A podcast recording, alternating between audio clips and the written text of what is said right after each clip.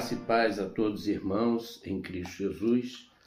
Meu nome é, para quem não conhece, é Antônio Jorge Araújo e em função de várias solicitações de irmãos que perguntavam onde eu estava congregando e é, o local, detalhes e o que eu estava fazendo, eu relutei muito em fazer esse vídeo eu não estou no Brasil nesse momento, estou fora, mas é, estou atendendo a solicitação de alguns amigos e irmãos e orei muito ao Senhor, não é? é a gente tem visto que, com relação ao evangelho que está sendo pregado hoje, é uma situação muito delicada, né? no meio da mídia, televisiva, especialmente, é, algumas coisas que são ditas que não tem nada a ver com o Evangelho de Cristo. E nós aqui queremos deixar claro que não somos dogmáticos, não somos é, os donos da verdade, absolutamente. Sou falho como qualquer humano, qualquer irmão, ser humano. E o que tem observado é que o povo está sofrendo, conforme diz lá a palavra, se você puder ter os textos e que tiver um papelzinho para anotar, seria interessante. Você vai tirar mal proveito, vai conferir. Eu aqui posso até passar algum texto de maneira equivocada, porque, como eu falei, eu sou humano, sou falho. E em Oséias 4, 6, diz que meu povo está destruído porque tu, sacerdote, não lhe tem levado conhecimento. Oséias, livro de Oséias, capítulo 4, verso 6. Em Isaías 5,13, diz: O meu povo está sendo levado cativo, porque lhe falta o conhecimento. O que nós temos observado hoje em dia é o que mais tem acontecido hoje. Ao invés de pregarmos o evangelho puro e simples que Jesus ensinou, estão desviando para a direita, para a esquerda, teologia de prosperidade, seita surgindo com heresias ditas a todo tempo, e a gente vai ficando assim, é, boquiaberto. Não que seja novidade, porque isso está profetizado. Jesus falou que nos últimos dias da nossa existência surgiriam diversos escândalos, e isso tem acontecido de uma forma assustadora, não é? Muito bem. É, tem várias outras passagens que eu poderia, poderia ler aqui, mas o que eu quero me ater agora é em algo muito sério, mas muito sério. E eu vim relutando algum tempo, eu estava quieto, observei, porque eu passei por uma situação dessa. É, o meu pequeno histórico que eu fiquei na Igreja Cristã Maranata com presbitério do Espírito Santo em Vitória, na rua Torquato Laranja, 90, em que o presidente é o Gedeuti Vitalino Gueiros, tá certo?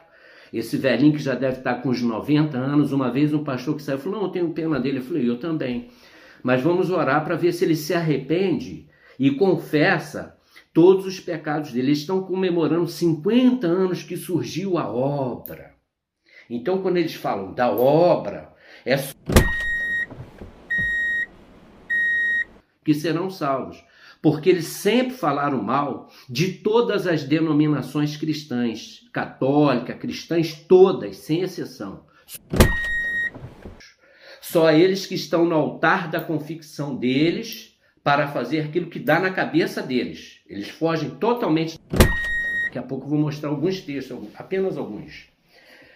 E eu fui ver essa comemoração de 50 anos, eu imaginei o seguinte: bom, chegou a hora que eu no passado vi grandes pregadores como Jimmy Swagger, um grande evangelista norte-americano, há mais de 30 anos atrás, em que ele tinha acesso a mais 100 países, não é? era televisivo e tal. Chegava no Maracanã, por exemplo, vi o testemunho, eu não fui, mas de uma irmã que foi, O Maracanã não é como está agora, que cabe pouco mais 70 mil pessoas, não. Cabia mais 180 mil pessoas. Ele lotou o Maracanã. Estava um dia de temporal e lotado o Maracanã. E ele orou, tinha um painel eletrônico, essa irmã me falou. Ele falou: ah, vamos contar aqui de 10 a 0. Quando for zero aqui, vai parar de chover. E começou todo mundo contando: 10, 9, 8, até chegar a zero. Ele orou, quando, antes de, de da contagem, ele orou e parou de chover exatamente em cima de todo o Maracanã. Durante toda a preleção, toda a pregação, lá fora chovendo direto, temporal. Dentro do Maracanã parou de chover. Até o término da preleção. E esse homem, um dia, ele pegou, porque a palavra de Deus que não há um justo sequer, meus amados. Não fica se iludindo que você vai ser justificado porque você está dízimo, que você jejua duas vezes por semana, Aliás, jejum dormindo é esquisito, né? Eu li o texto aqui, Mateus 4, de 1 a 11, que Jesus ficou 40 dias jejuando, sem comer, sem dormir. Ele não dormiu. Era noite e dia. E sem comer, sem beber. Esse negócio de fazer jejum dormindo, não é? E se fosse tão eficaz, a situação do nosso país não estava como está hoje. Todo o fundo do que está aí é exatamente é que o povo desprezou a palavra de Deus. Daqui a pouco eu vou ler um texto aqui em Romanos que fala sobre isso também, tá bom? Então, essa questão, eu imaginei que nos 50 anos fosse o Gedeu Tigueiros, por exemplo, que ele mesmo, eu estava lá no Manaim, e o pessoal pediu para fotografar com ele, ele falou, ah, tirar uma foto com esse bode velho, que ele, ele se auto-intitulou bode velho. Tem gravações aí, depois quem quiser ver. Não sou eu que estou chamando. Aliás, eu quero deixar um ponto bem claro. Eu não estou julgando as pessoas. Eu não sou Deus para fazer julgamento. Eu estou julgando os atos das pessoas. Tá certo? Então eu imaginei que ele fosse fazer uma confissão. Olha, nós erramos, o meia-culpa. Nós falhamos nesses aspectos. Não. Mas aí começou lá, aqueles papagaios repetindo a mesma coisa. Clamamos, pelo sangue de Jesus. Ora, isso não tem na Bíblia, queridos. Você tem invocar o nome do Senhor. Qual é a oração que Jesus ensinou? Como nós fazemos? O padrão de oração. A quem é dirigida a oração? Está em Mateus capítulo 6. Pai nosso que estás no céu, santificado seja o teu nome, venha a nós o vosso reino. Não é reza, você não vai ficar repetindo isso. Mas a quem é dirigida? Todo aquele que invocar o nome do Senhor será salvo. Isso não é negar a eficácia do sangue de Jesus. Só que clamor pelo sangue de Jesus, isso não tem, isso está sendo acrescentado. É como eu li aqui na primeira passagem em Apocalipse, do perigo de exatamente colocar aquilo que não está. Esse que é o grande perigo, não é? Então, de acrescentar, Apocalipse 22, 18 e 19, aquilo que não está. E o perigo de, fará, de cair sobre as pessoas as pragas que estão escritas nesse livro. E aí, o que, que aconteceu? Eu pensei que ele fosse fazer um meia-culpa, né? Mas antes de eu entrar nessa questão do meia-culpa aí, da, da introdução, vou contar o meu pequeno histórico. Eu fiquei, trabalhei, em pouco tempo fui separado por diaconato, com duas congregações como responsáveis, sempre um trabalho voluntário, nunca recebi ajuda, bolsa é, alimentação, é, ajuda para gasolina, que eu fui ter carro muitos anos depois, onde me pediam para ir, eu estava lá, tal, fazendo aquela coisa toda. E num determinado momento eu precisei fazer algumas viagens fora, porque eu trabalhei como representante durante muitos anos da Enciclopédia Britânica. E o meu grande erro, o meu grande pecado foi descobrir nessas viagens que muitas coisas que eram ditas na homilia que eles usam, que eles falam mal da Igreja Católica, mas utilizam a homilia nessa videoconferência, que é tudo a mesma coisa que eles querem fazer para fazer paz na cabeça das pessoas. E aí eu comecei a descobrir que muitas coisas que eles falavam lá não estava batendo. Alguns afirmam, alguns afirmam, não tem como provar, mas eu desafio a você, Gedeutigueiros, e vocês aí da comissão, a abrir as contas de vocês nos últimos 50 anos, para mostrar todos os imóveis. Alguns afirmam que vocês chegaram a ter em caixa 5 bilhões, 5 bilhões de reais. Não se fazia obra social. Vi pessoas perecendo. Eu tive, pastoreei uma irmãzinha, ela estava enferma porque o meu cunhado estava no Hospital Santa Teresa em Petrópolis e ela estava no pronto-socorro. Eu fui lá visitar, ela estava dormindo. Estava em coma no dia que eu fui lá para orar com ela. E voltei a segunda vez, conversei com ela toda marcadinha, que ela tinha problema de diabetes, abriu um sorriso maravilhoso, 27 anos. Sabe de que, que ela morreu, Gedeu? Tio? De infecção hospitalar. Que, que vocês fizeram para poder ajudar essa pessoa? Vocês sabiam que um dos critérios de salvação eterna está registrado em Mateus capítulo 25, a partir do verso 31 até 46? Anota aí para vocês examinarem coisa que vocês não fazem. No entanto, você conta com essa que como se tivesse propagando feito algo. Esse profeta que parece que toma café com Deus todo dia, tal grau de intimidade que ele parece que tem, né? Que quando ele passou mal, vocês alugaram um jatinho para ir para o Incor do Espírito Santo para o Incor em São Paulo. E eu pergunto, qual é a diferença para Deus entre essa ovelhinha que morreu de 27 anos e para esse Tá bem que vocês pagaram o jatinho para lá e para cá. Quantas pessoas que estão perecendo porque não têm o alimento da palavra de Deus, porque vocês não estimulam a palavra de, a palavra de Deus. Vocês desprezam a palavra de Deus. Hum? Agora eu vou contar uma história. Durante algum tempo, é, em 2009, eu estava fazendo um trabalho é, em Macapá. Mas antes disso, anterior, alguns meses antes, lá se enfatiza muito dons, 1 Coríntios 12, 1 Coríntios 13, que fala sobre o amor, que são 13 versículos, eles não falam muito não. Mas 1 Coríntios 14, a ordem no culto, aquela coisa toda, ele se esquece que em Romanos, capítulo 12, a partir do verso 6, fala também de dons espirituais. Mas para eles não é interessante tocar nesses pontos, não é?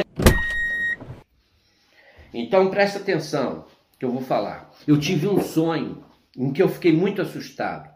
Eu vi que perto da minha casa caiu um avião imenso, com as fuselagens todas arrebentadas, saindo fumaça, ameaçando pegar fogo, e eu vi uma grande movimentação de carros do corpo de bombeiro e ambulâncias. E eu entendi que eles estavam vindo do Rio de Janeiro para ajudar. E voz que falava assim: "Olha, perdão, Alguns morreram, alguns morreram, outros estão feridos, mas é, existe alguns sobreviventes, mas é necessário agir com rapidez. E eu acordei apavorado. Eu acordei apavorado. É, eu acordei apavorado e eu falei, eu tenho que contar isso para o presidente da instituição, porque eu entendi que a dificuldade ali era local, na região que nós estávamos. E, para minha surpresa, eu comentei, não sei com quem, que eu queria falar com ele, com o Gedeuti diretamente. É, para minha surpresa, um pastor lá chamado é muito famoso lá em Petrópolis, ele sabe por que, que ele é famoso. Ele ligou para mim, Antônio, vamos conversar? Não sei o que. Eu falei, não, não tem nada de conversar com vocês, eu quero conversar com o Gedeuti. Eu tive um sonho, eu quero conversar com ele. Eu achei o sonho de uma gravidade muito grande. E ele, não, vamos conversar e tal. Aí foram lá, nós fomos para uma reunião que foram dez pastores. Que é o coordenador de Petrópolis, não apareceu.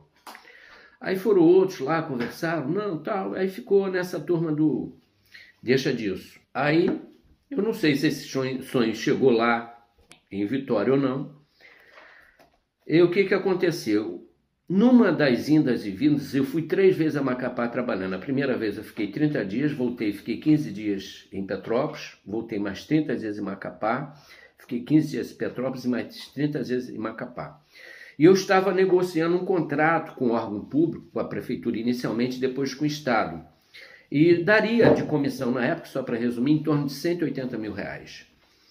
E para minha surpresa, é, eu vi que havia uma movimentação esquisita e minha esposa falou: oh, tem algumas coisas esquisitas aqui, estão falando de você assim, assado. Eu falei: o que, que é? é quando eu retornei, eu vi que havia uma, um complô para me derrubar. Né? E aí contou com.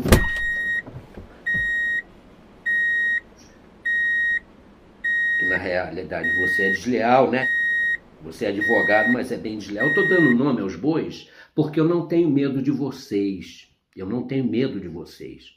Se vocês quiserem me acionar na justiça, pode vir, que eu vou mostrar, aí vou desmascarar todos vocês, porque vocês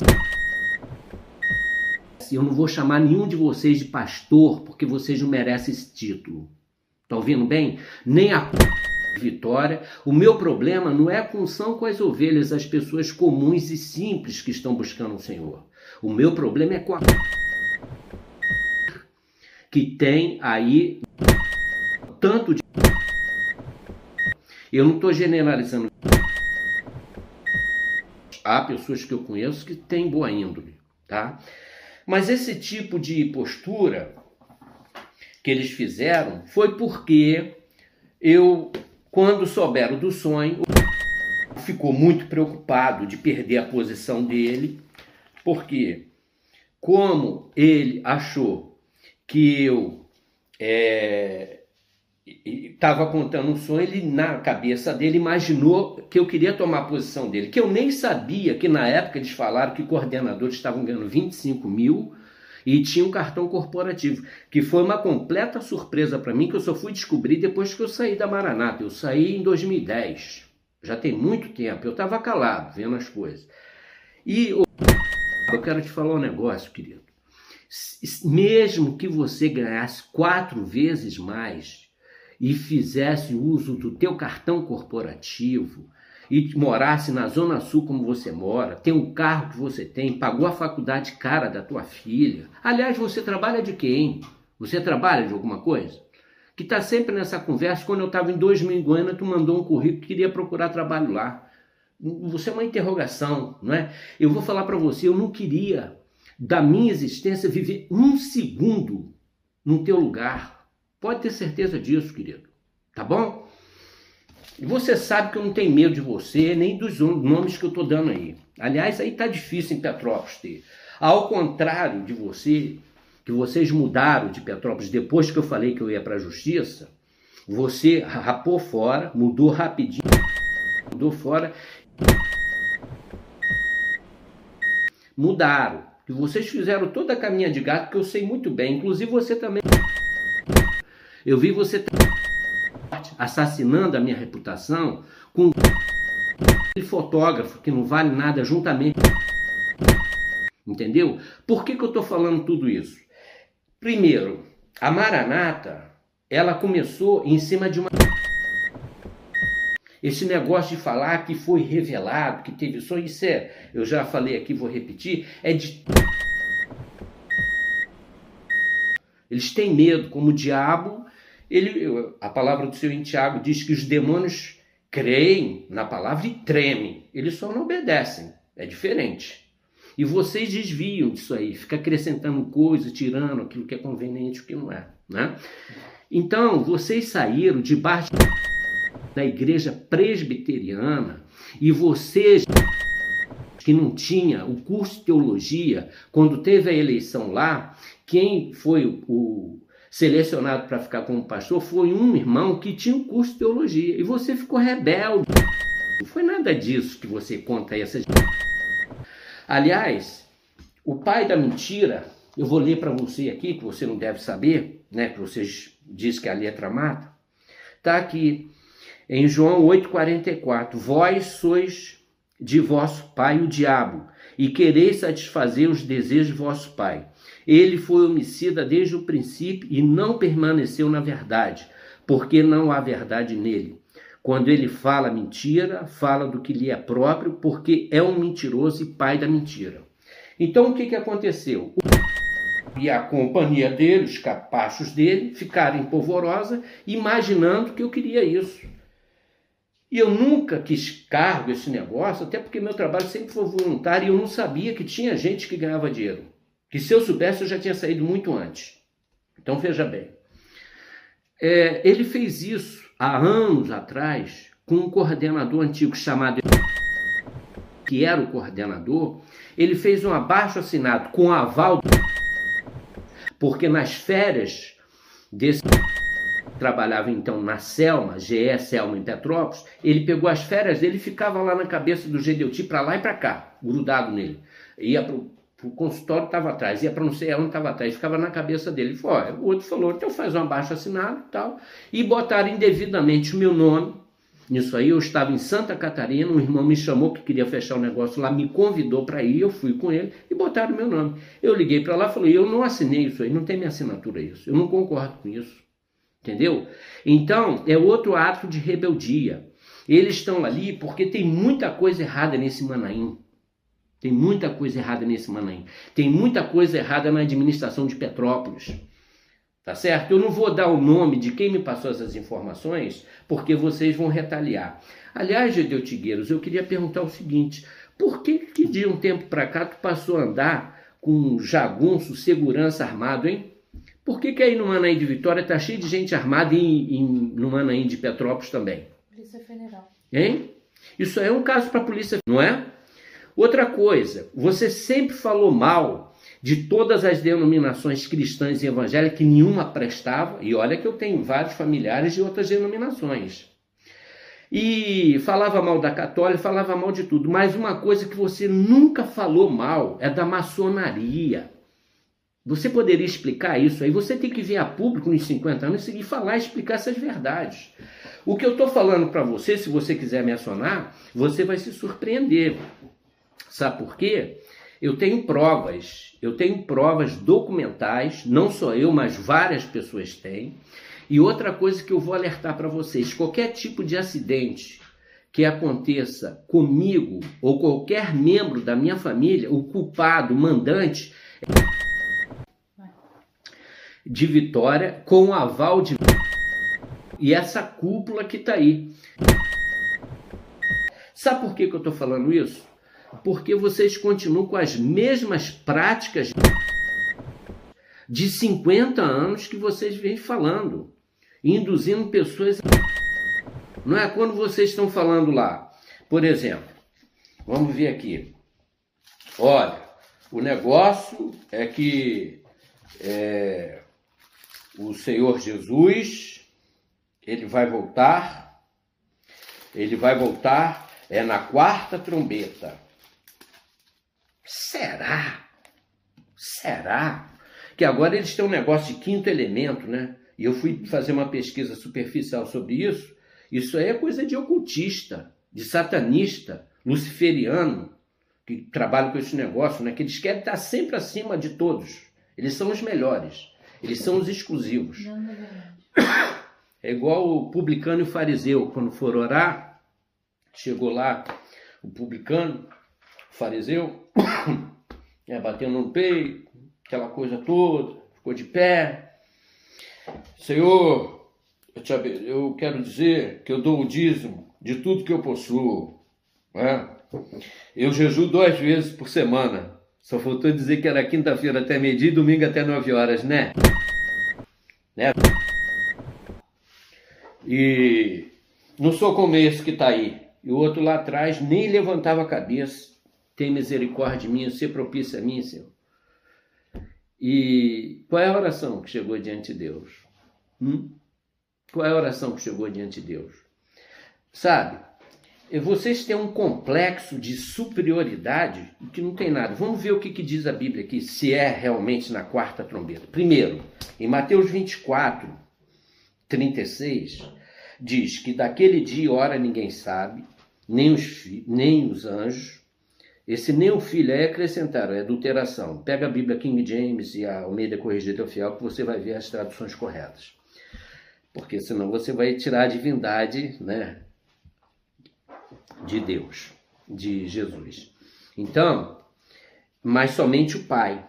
Daquele dia e hora ninguém sabe, nem os anjos, mas somente o Pai. Ou seja, Deus não vai revelar o dia e a hora para vocês, Deus, nem para o grupelho de vocês.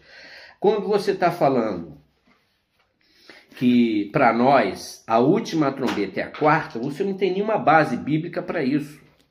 Em 1 Coríntios 15, vou ler a partir do 50, para dar o contexto, versos 50, 51 e 52. E agora diz, digo isto, irmãos, que carne e sangue não pode herdar o reino de Deus, nem a corrupção herda a incorrupção.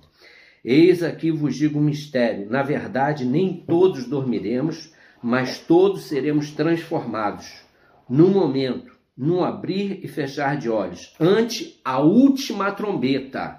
Não está falando de quarta trombeta, isso é na cabeça de vocês. Porque a trombeta soará e os mortos ressuscitarão incorruptíveis e nós seremos transformados. Eu poderia dar outros é, textos aqui.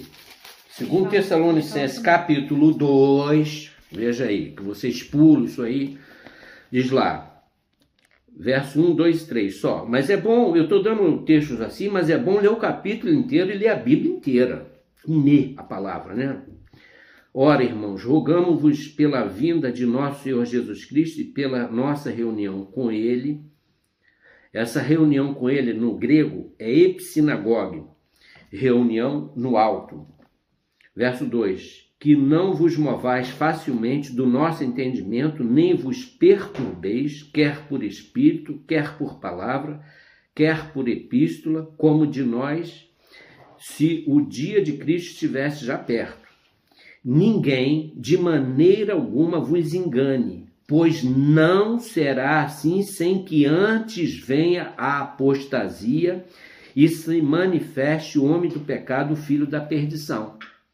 E aí, você pode explicar essa passagem bíblica aí? Vamos voltar lá para Mateus 24.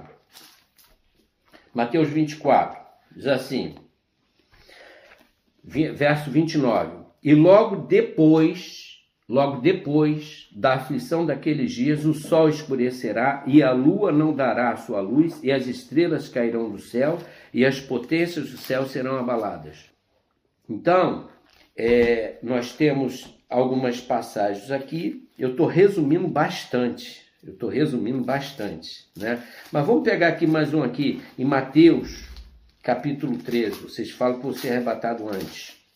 Mateus capítulo 13, Diz assim, a parábola do joio e do trigo. Só vou ler o verso é, 13, Mateus 13, 40. Deixai crescer ambos juntos até a ceifa, e por ocasião da ceifa direi aos ceifeiros: colei primeiro o joio, e atai-o em molhos para o queimar, mas o trigo ajuntai-o no meu celeiro. Vocês são joio ou trigo? Hum? Vamos lá.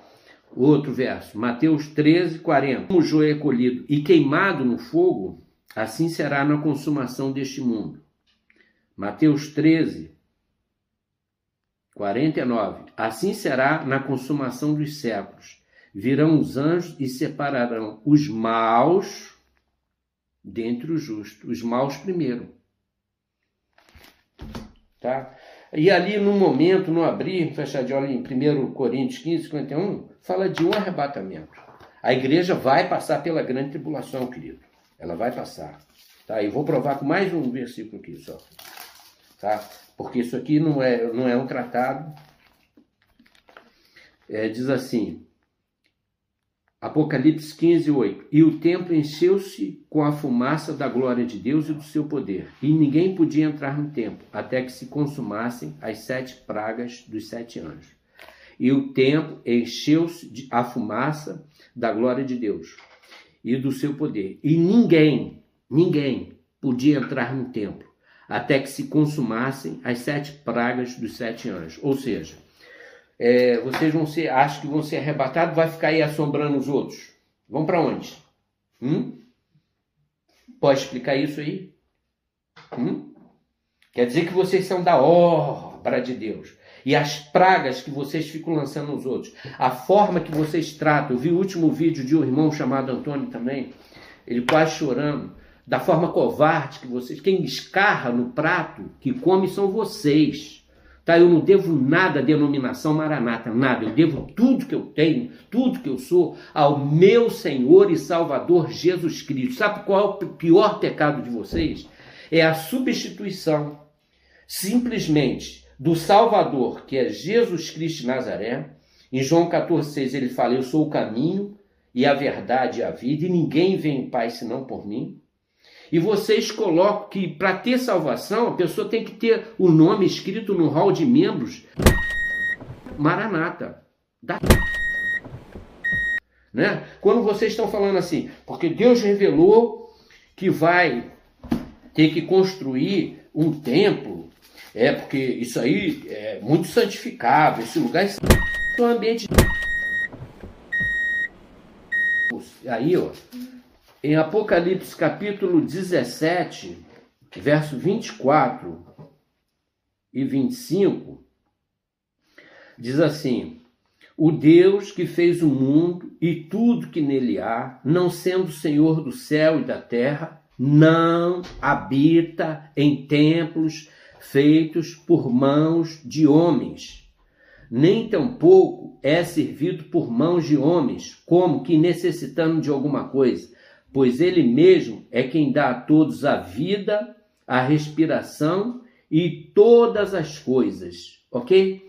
Então tem 1 Coríntios 3, 6, 1 Coríntios 6, vai falar também que nós somos templos do Espírito Santo. Vocês não sabem distinguir nem fazer a diferença de Velho Testamento e de Novo Testamento. Vocês fazem essa miscelânea. Aí pega lá em Joel 2, e será que nos últimos dias derramarei do meu espírito para enfocar dons espirituais? Porque aí fica mais fácil você manipular. Só que tem um monte de dom aí que não tem procedência de Deus. Aí você falar, poxa, Antônio, mas você está pegando muito pesado. Você teve experiência aqui? Tive experiência com irmãos maravilhosos, com lideranças maravilhosas em vários estados que eu passei, inclusive em outros países, eu fui recebido de maneira maravilhosa. Eu sou eternamente grato, não à denominação, ao Senhor da glória, ao Senhor Jesus. Esse negócio de falar que feriu o Espírito Santo, não, vocês que estão ferindo, porque vocês estão negando a eficácia da palavra de Deus. Vocês são desprezadores da palavra de Deus. Tá? Eu vou ler para vocês aqui, vou explicar para vocês lerem aqui. É, é, o ideal era pegar Romanos capítulo 1, a partir do verso 18 até o 32, que vai falar inclusive de outras coisas que tem no meio de vocês também. Tem aí demais. Mas eu só vou me ater aqui. A partir do verso 28. E como eles não se importaram de ter o conhecimento de Deus, assim Deus os entregou a um sentimento perverso para fazerem coisas que não convêm, estando cheios de toda iniquidade injustiça, hein? Lembra do texto que eu citei de Mateus 25, a partir do verso 31 até o 46. Segura lá. Estando cheios de toda iniquidade, prostituição, malícia, avareza, maldade, cheios de inveja, homicídio, contenda, engano, malignidade, sendo murmuradores, detratores, aborrecedores de Deus, injuriadores, soberbos, presunçosos, inventores de males, desobedientes ao pai e mãe, nessos, infiéis nos contratos, sem afeição natural, irreconciliáveis, sem misericórdia, os quais, conhecendo a justiça de Deus, que são dignos de morte, os que tais coisas praticam, não somente as fazem, mas também consente aos que as fazem, tá? E eu quero falar para vocês que vocês não têm amor e vocês serão julgados sem misericórdia, porque a misericórdia vem sobre o juízo. Vocês são sinédrio de centésima categoria, sabe por quê? Vocês se autodenominaram juiz para julgar as pessoas, como se vocês não tivessem pecado nenhum. E em Tiago, a palavra do Senhor diz que aquele que diz que não tem nenhum pecado, ele já está pecando. E em Romanos capítulo 3 diz que não há um justo sequer. E eu confio plenamente na graça maravilhosa do autor e consumador da minha fé, que é Jesus Cristo de Nazaré. Tá bom, meus amados? Vocês não queriam ouvir um vídeo? Tá aí. Se vai rolar. Agora, o que eu quero dizer é o seguinte: eu sei que quem está lá dentro é muito difícil, porque eles fazem uma para uma cissa com excesso de privação de sono, para você estar tá em madrugada, tua meio-dia. Pergunta para Gedeuti por que desses rituais de 6 horas da manhã, de culto ao meio-dia, por que, que não tem cura às sextas-feiras? Não tem culto às sextas-feiras? Pergunta para ele. Pergunta se ele é maçom. Você uma vez perguntou se eu era maçom, eu não sou e nunca fui. Mas aí, hoje, através da internet, a gente sabe de irmãos, inclusive, que estão cuidando. Eu vou dar uma passagem para vocês aqui, que eu não vou me alongar muito, não tá? Porque eu acho que o que tinha que falar é isso aí. E muita gente não sai com medo de perder titularidade. Mas vocês vão ver o que eu vou fazer aqui. Me dá uma tesoura aí, minha filha. Põe uma tesoura aqui pertinho aqui. E pega aquela mochilinha que tá aí. Por favor. É, bota aqui a mochilinha. por favor. Olha só, vocês agem de uma maneira covarde e vocês escarram no prato que comem porque vocês trabalho voluntário e vocês botam as pessoas com os pastores ficam rindo, rindo, se banqueteando e não foi exemplo de Jesus disso. Enquanto outras pessoas ficam aí capinando, cuidando dessa isso vai ficar para aí, as pessoas vão morrer, isso tudo vai ficar para aí. Esse local não é santificado coisa nenhuma. Isso é um ambiente de, de assassinato de reputações. Tá? Se vocês quiserem me processar, pode vir, querido. Vocês vão se surpreender. Tá? Aliás, eu mandei uma carta para o GG, o GDT, é, há muito tempo atrás, em que ele, há muito tempo atrás, em que ele não me respondeu, de quase 20 páginas. Aqui, ó. Só para provar que eu não estou mentindo, não sei se vai sair ao contrário, é a primeira vez que eu estou gravando no YouTube. Não, tá, tá aqui, pastor, tá? é assinado pelo Arlínio. Isso aqui, coitado, ficou até doente com câncer. Por isso que eu falo que eu não estou generalizando, porque tem pessoas boas que eu conhecia. Eu só não entendo algumas que ficam lá, que são pessoas boas. Não entendo isso. É, foi aqui, ó, ordenado 7 de 9 de 1992. Tá vendo? Ah, e eu tenho vergonha de ter sido pastor dessa denominação. Aqui, ó, o que, que eu faço? Nem para visitar enfermos em hospitais eu preciso, porque eu tenho outra aqui que essa outra tem muito mais valor para mim. Tá? Então isso aqui eu faço. Eu vou guardar só para mostrar aqui, porque se vocês quiserem vir com processo, e outra coisa que eu vou falar para vocês. Eu orei o Senhor antes de pensar em que eu falei que ameacei processar vocês, e vocês deram uma merrequinha de cala boca e ficaram falando que me deram ajuda, não, vocês me prejudicaram. Numa negociação que eu tinha lá em Macapá, que eu ia ganhar 180 mil reais de comissão nessa negociação. Só nessa negociação. Então vocês me prejudicaram. Agora o que eu quero dizer é o seguinte: é, vocês não têm misericórdia, vocês não têm respeito, vocês exploram as pessoas, vocês deveriam pagar zeladores para fazer essa faxina desse tal de Manaim, que é um ambiente de fofoca, que tem roubo, tem tudo que é espécie de podridão ali. Se vocês não vierem à frente, Gedeuti, e aproveitar os 50 anos e confessar, como muitos pastores hoje americanos estão fazendo, Benihim agora, que era da teologia da prosperidade, pregava mentira, ele veio a público e está falando, gente, eu cobrava de vocês mil dólares de oferta, eu estava errado. Eu quero pedir perdão para vocês. O Jimmy Swagger, que fez um negócio muito menor em proporção que você fez, que vocês fazem aí, que você... vocês vocês são vocês usam o nome de Deus, mas não praticam o que o Senhor Jesus ensinou. Tá certo? Então, eu quero dizer, desafiar vocês a virem nesses 50 anos que vocês estão comemorando. Que na Wikipédia diz que tem 200 países que vocês fazem parte, agora 170. Me fala então um pouquinho, o que, que aconteceu em Brasília? Fala aí que, que aconteceu em Volta Redonda? Fala aí. O que, que aconteceu em Boston? Esse, essa cara aí que fica clamando pelo sangue falando, foi lá em Boston, foi falar mal dos irmãos que saíram, dizendo que eram tudo porcos, que não valiam nada. E o irmão se levantou e falou que não concordava com ele. Depois ele foi lá na casa dele querendo entregar as revelações. Falou: aqui em casa não precisa disso não, não preciso disso não, meu irmão. Que essa cara larga aí fica aí, aí achando que é alguma coisa também. Entendeu? Então, isso é um. Aliás, eu queria ter falado isso na tua cara, mas como você nunca mais passou na avenida, no centro de Petrópolis, estranhamente, eu queria falar na tua frente. Então, estou mandando um recado. Ô desleal, você é advogado. O nome é desleal. Então, você é advogado. Quer me processar? Venha. Vocês vão se surpreender. Agora, eu volto a repetir: se acontecer alguma coisa estranha com algum familiar meu, vocês são responsabilizados. Você mesmo. Né? Ou mesmo com a minha pessoa. Mas eu não tenho medo, morrer para mim é lucro. Se chegar a hora, eu estou preparado. Tá? Porque eu não confio em nada de mim. Tá bom? De mim eu não sou nada. Eu confio na infinita graça e misericórdia de Deus. Eu acho que outras pessoas que sabem disso têm que denunciar. Porque eu vi pastor Geraldo, que morreu, lá no Manaim chorando, porque vocês fizeram esse ato de covardia, tiraram ele da direção de uma igreja. O pastor Tarley, que falaram que tinha presbitério e mudança de, de igreja, morreu no meio. Eu falei, como morreu? Não tem revelação de Deus?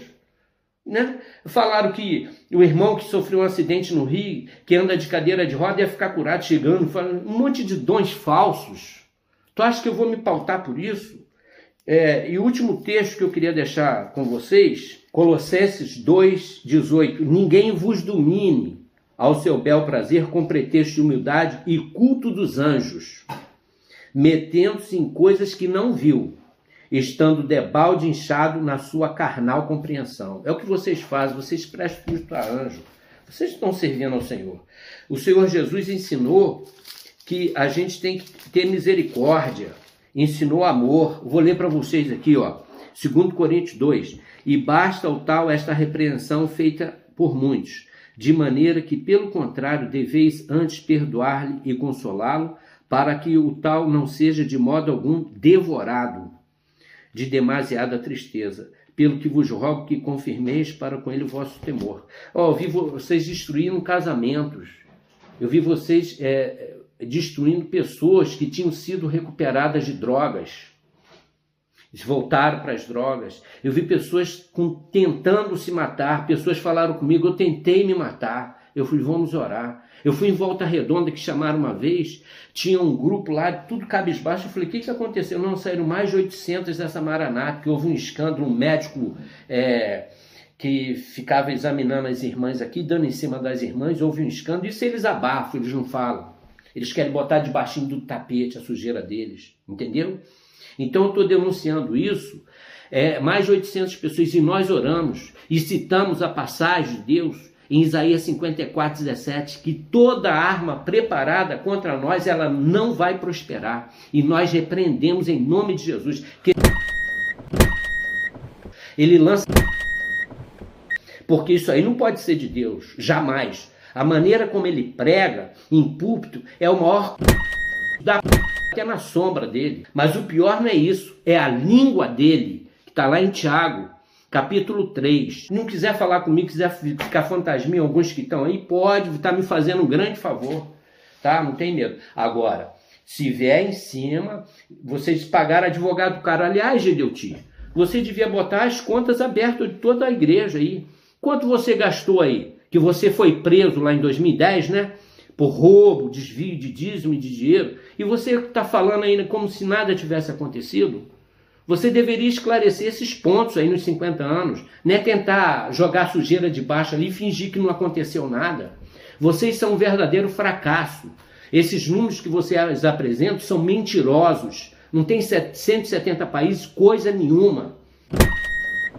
Se esse vídeo alcançar as pessoas para não ser iludido e não entrar nessa arapuca, já está muito bom. Agora eu acho que é difícil mesmo as pessoas estão ali ficar ouvindo aquela lenga-lenga, aquela historinha fiada, ficar preso aquilo ali. E cada seminário é a mesma coisa. Aquela repetição de sempre, de sete períodos, é. seminário, as piadinhas, né? Fica escarnecendo, ironizando, entendeu? que não tem nada de Deus, né? Cadê o ID? E pregar o evangelho a toda criatura. Aliás, um parênteses que eu quero falar dele aí também. Ele falou que lá no Mineirão foi fazer uma grande evangelização, né? Aí chegou lá, olha gente, deu mais de 100 mil pessoas, a capacidade do estádio era de 55 mil, Gedeutia. E falou que ficou muito anos do lado de fora. Lá no Rio Centro eu fui. Você falou que deu 38 mil. Um dos modos daquele só comporta 23 mil, Gedeuti. Deixa de. Último aqui para gente encerrar. Apocalipse 21, 8. Mas quanto aos tímidos ou covardes, e aos incrédulos, e aos abomináveis, e aos homicidas, e aos fornicadores, e aos feiticeiros, e aos idólatras, e a todos os mentirosos, a sua parte será no lago que arde com fogo e enxofre, que é a segunda morte, é o. É isso aí, querido, não tem jeito. Então, só quero dizer o seguinte: o tempo de arrependimento e de falar é hoje. Tá? Peça perdão, confesse em público, porque vocês falaram para muita gente em público. Então confesse em público. Não é só botar o joelho e pedir perdão ao Senhor e continuar nas práticas do erro. Tá? Então, é, eu não, não, tem muitos outros textos que eu poderia passar para vocês. Mas eu acho que aqui. Você por... começou o vídeo falando que as pessoas estão perguntando qual é a igreja que atualmente você está frequentando. Sim, meu querido, olha só. A igreja que eu estou frequentando é aquela que Jesus mandou. Qual é que fala? Vamos ver? Em Mateus capítulo 18. Mateus capítulo 18. A partir do verso 18 Diz assim: Em verdade vos digo que tudo que ligardes na terra será ligado no céu, e tudo que desligardes na terra será desligado no céu. Também vos digo que se dois de vós concordarem na terra acerca de qualquer coisa que pedirem, isso lhes será feito por meu Pai que está nos céus. Porque onde estiverem dois ou três reunidos em meu nome, aí estou eu no meio deles, tá? Antigamente, queridos, quando eles começaram a pregar o evangelho, que Jesus nem os apóstolos mandaram construir templo, parte de uma da Bíblia do Novo Testamento vai ver isso, eles se reuniam em casas, Jesus se reunia em monte, qualquer lugar onde tiver dois ou três é o mínimo da reunião do corpo. Pode ter 10, 15, 20, 30, 100, não tem problema. Precisa ficar, é, tem que cuidar muito do lugar, mas vocês desprezam as pessoas, pô. Vocês não têm um amor. Jesus falou: Um novo mandamento eu vos dou, que vos ameis uns aos outros, assim como eu vos amei. Que exemplo que vocês têm? Que vocês seguem quem? Hum? Qual é o exemplo que vocês seguem? É, a situação ela se torna grave. Eu sei que toda ação tem uma reação. Eu sei que muita gente vai virar a cara para mim, não é? Eu sei que muita gente vai deixar de falar comigo, mas não tem problema não, importa mais agradar a Deus do que agradar a homens, tá? Eu tô cansado de falsa profecia, tá bom? Eu tô cansado de mentira, de engano, eu tô cansado de, de coisas que não agradam o Senhor, e a minha preocupação hoje é dentro da minha humildade como pobre, pecador, miserável que sou, mas eu estou confiado unicamente na graça maravilhosa do meu Senhor e Salvador Jesus Cristo. Vou deixar mais um texto aqui para encerrar. Hebreus 10, 26. Porque se pecarmos voluntariamente, depois de termos recebido o conhecimento da verdade, já não resta mais sacrifício pelos pecados. Vou repetir. Hebreus 10, 26 porque se pecarmos voluntariamente, depois de termos recebido o conhecimento da verdade, já não resta mais sacrifício pelos pecados. Eu quero orar agora. Olá pessoal, boa noite. É, com relação a, ao assunto que nós estamos abordando, é, sobre a importância da palavra de Deus, é, eu quero fazer uma correção. No vídeo 3, que ficou, na realidade era para ser um só, mas ficou um pouquinho longo. Houve algumas interrupções, tá? Mas no vídeo 3 eu dei uma referência, é, eu botei Apocalipse é, capítulo 17, verso 24 e 25, e na realidade não é em Apocalipse o texto correto. O texto correto está em Atos dos Apóstolos, capítulo 17, verso 24 e 25. Isso é só uma correção, hoje vai ser bem mais rápido, tá bom? É, diz assim: o Deus que fez o mundo e tudo que nele há, sendo Senhor do céu e da terra, não habita em templos feitos por mãos de homens. Verso 25: Nem tampouco é servido por mãos de homens, como que necessitando de alguma coisa, pois ele mesmo é quem dá a todos a vida, a respiração e todas as coisas, ok? Então você não vai ver nenhum, no Novo Testamento parte nenhuma de que Jesus mandou construir templos, apóstolos, não existe isso. Até porque o ministério do Senhor Jesus ele era itinerante, ele cada hora estava num local, e lá na Bíblia, aqui nas traduções que nós temos, onde fala que ele pregava nas sinagogas, na realidade, é, nos templos antigos, era no pátio do templo, porque ele não era do sacerdócio levítico, ele não entrava lá no, no nos templos. É, e para corroborar outra questão também, em 1 Coríntios, que eu citei também, capítulo 15, falando a respeito da trombeta, da última trombeta, verso, capítulo 15, versos 51 e 52, eis aqui vos digo um mistério. Na verdade, nem todos dormiremos, mas todos seremos transformados num momento, num abrir e fechar de olhos, ante a última trombeta. Porque a trombeta soará e os mortos ressuscitarão incorruptíveis e nós seremos transformados. Ou seja, fala de um arrebatamento só. Tem gente que fala de vários arrebatamentos, com todo respeito, alguns irmãos sérios, tudo, mas a Bíblia fala no momento, é, no abrir e fechar de olhos. E a referência das trombetas está em Apocalipse capítulo 8 e 9, vai falar, começa com a primeira trombeta e tal, a quinta, e a última trombeta está registrada em Apocalipse capítulo 11, a partir do verso 15 até o 19. O Apocalipse capítulo 11, é, a partir do versículo 15 até o 19, só para registrar isso, tá? Né? Então o que eu quero falar é isso aí, tá? É, eu estou falando diretamente, dei nome às pessoas, hoje eu não vou ficar dando nomes aqui, não tem problema nenhum de continuar dando, tem até muito mais que eu poderia dar. Mas a questão é abrir os olhos de você que está aí dentro. Você vai dar conta de você. Você vai ser responsável. E você jamais vai poder chegar, primeiro, no tribunal de Cristo, que está aqui, Mateus 25, de 31 a 46, que eu li, ou depois no trono branco, que está lá em Apocalipse, os últimos versículos, e falar: Senhor, eu não sabia disso. Não, você sabe. Foi registrado hoje, é, dia 2 de dezembro de 2019, que você está tomando conhecimento aqui, porque o meu compromisso é com a verdade. Não me importa o que os outros vão pensar, quem vai fechar a cara para mim, quem vai. Eu não estou em busca de aplauso, de holofote, tá? Eu sei que o meu cabeça, o meu Senhor e Salvador, e quem morreu por mim chama-se Jesus Cristo de Nazaré.